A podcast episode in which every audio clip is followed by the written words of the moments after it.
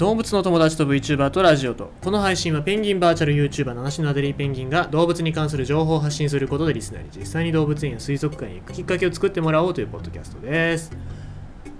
昨日は寝苦しかったね。まあもともとそんなに暑いものが得意じゃない僕ですから。なんかこうねえ夜のこの気温が上がった時っていうのはなかなかこう分かりづらいんだよね。なんでこうなんで寝れねえんだろうって思ったらやっぱ暑かったみたいで冷房つけましたよ。つけちゃいましたよ。電気代かかるからあんまりさつけたかないんだけど。でもつけざるを得ないですからね。寝られないから寝られないとまた次の日も大変だし1週間も長い。月曜の夜ですから、えー深夜のバカ力も聞きたいけども次の日しんどいから聞けないっていうそういう月曜日ですから。まあだからそう早く寝らない寝ないといけないよなと思ってやっぱり、まあ、無理しちゃいけないんですよ。いろいろ皆さんこう我慢しようとしますけども我慢は体に良くないです。暑い時はやっぱ冷房だったりなんだったりで対処しないといけないですね。これはま寒い時に暖房暖を取るのと一緒ですから、えー暑いっていうのも敵です。特にこれからの世界暑くなるので。ちゃんとそういう人類は人類の英知を使ってなんとかしましょうっていうそういう話ですね、はい、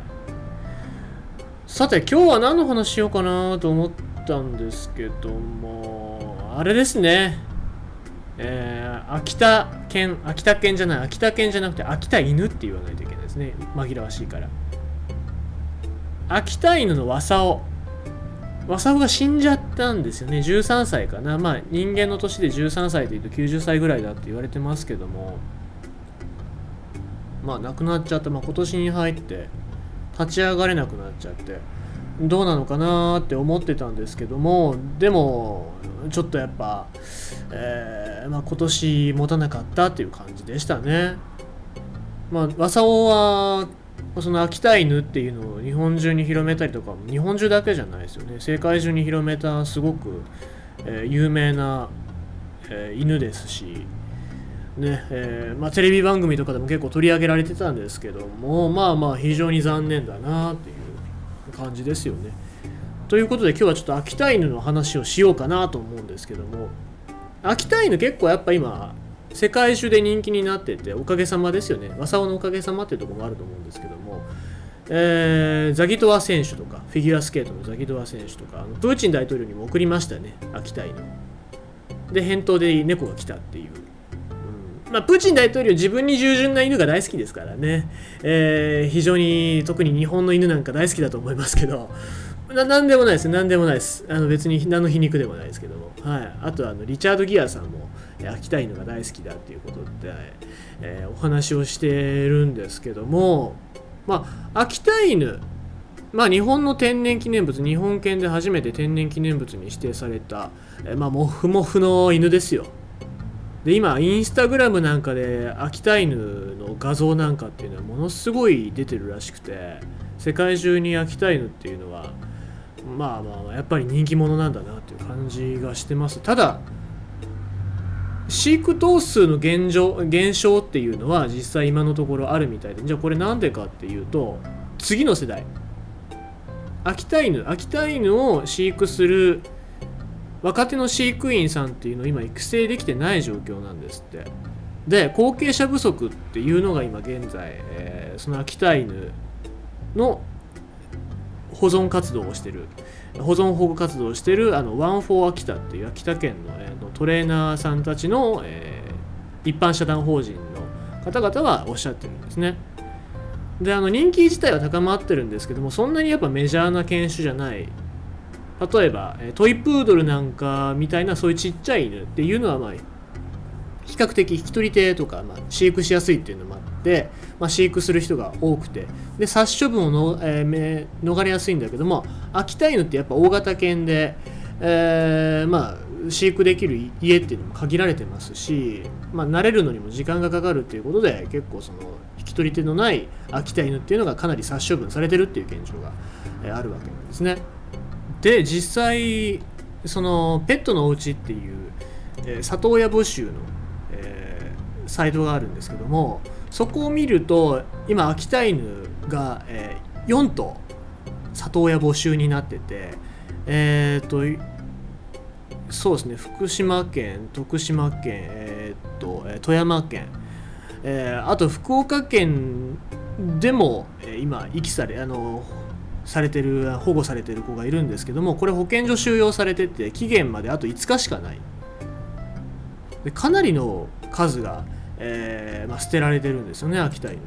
で秋田犬自身が、えー、まあ、今どれぐらいの頭数いるのかっていうと世界中で、えー、6550頭。まあ、これごめんなさい2016年のデータしかないですけども。でもそのうち日本の頭数日本国内の頭数っていうのは2628頭しかいないと。でもそのうちの何頭かっていうのは今こうやって殺処分されそうになってるっていう現実があるんですね。で、えー、世界で登録数が増えてるんですけども、え、その世界中まあ人気なので世界中でいろいろな人が、えーと飼ってるんだけどもその中で中国だったりっていうのを中心に、えー、血統書のない秋田犬同士を交配して血統の、まあ、劣化が問題になってるっていうところもあってじゃあなんでそういうことそういう犬が増えちゃうのかっていうとお金儲けのためだって言われてますね。で秋田犬は中国で今人気が高いんですけども、まあ、見た目だけ秋田犬だったらいいって考えた人が結構多いみたいでそれで、まあ、見た目だけ秋田犬のえー、まあ、雑行というか、まあ、本当に秋田犬なのかどうなのかわからない血統の、えー、犬っていうのが増えてるっていう状況なんですね。でまあそういう活動が、えー、活動というかそういうことが事件が増えてますのでなので、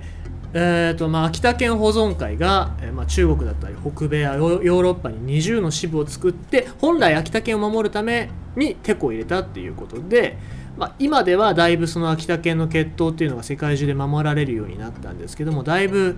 えー、まあ、血統書のない秋田犬っ